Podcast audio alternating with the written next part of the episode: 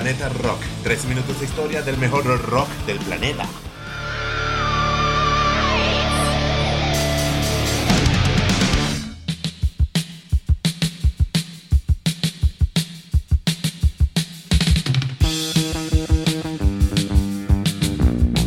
Y Bienvenidos una vez más al podcast del rock and roll Planeta Rock. Soy Rodolfo Castro. Hoy les traigo un episodio algo dark una mezcla de New Wave y Post-Punk desde Inglaterra. Vamos a contar de manera rápida la historia de Joy Division.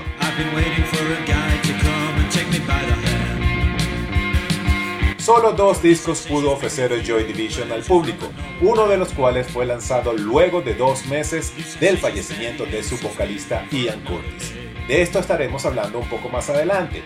Joy Division se formó como una banda punk en plena época del punk en Inglaterra en 1976 y fue nada más y nada menos que Sex Pistols quienes inspiraron a Peter Hook y Bernard Summers, unos chamitos adolescentes que querían tocar la música que les gustaba. Para esto necesitaban un vocalista. Encontraron a Ian Curtis, también necesitaban quien tocara la batería y en eso apareció Stephen Morris después que la banda había trabajado con varios bateristas que no daban la talla. Se llamaban The Warsaw en sus inicios y cambiaron a Joy Division en 1978. ¿De dónde sale el nombre Joy Division? De una novela que se llamaba House of Dole en esa novela se les llamaba Joy Division a las mujeres judías encerradas en campos de concentración y que eran abusadas sexualmente por los soldados nazis. Grabaron un EP de cuatro canciones en junio de 1978 y luego de varios toques en Manchester llamaron la atención de RCA Records, quienes los firmaron para grabar su primer disco.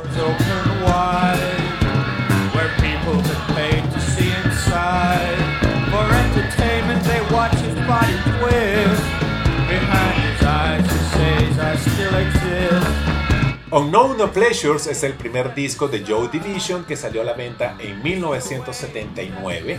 Tuvo buenas ventas, les dio la oportunidad de aparecer en la televisión y mantenerse bien ocupados haciendo shows por Manchester, por Inglaterra y por Europa en general. Pero como nada ni nadie es perfecto, su vocalista Ian Curtis sufría de epilepsia.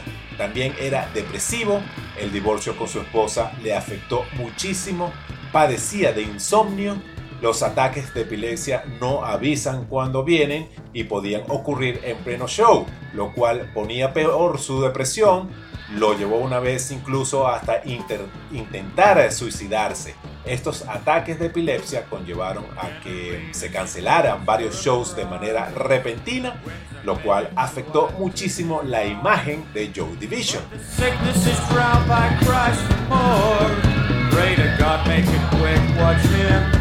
Joy Division viajaría a Estados Unidos el 19 de mayo de 1980 para comenzar su gira por ese país y por Canadá. Pero la noche anterior, el 18 de mayo, Ian Curtis se suicidó en la cocina de su casa. Dos meses después de su fallecimiento, Joy Division sacó su segundo y último disco de nombre Closer. Meses después, el resto de la banda, Peter Hook, Stephen Morris y Bernard Somers, continuaron como grupo, esta vez bajo el nombre de New Order.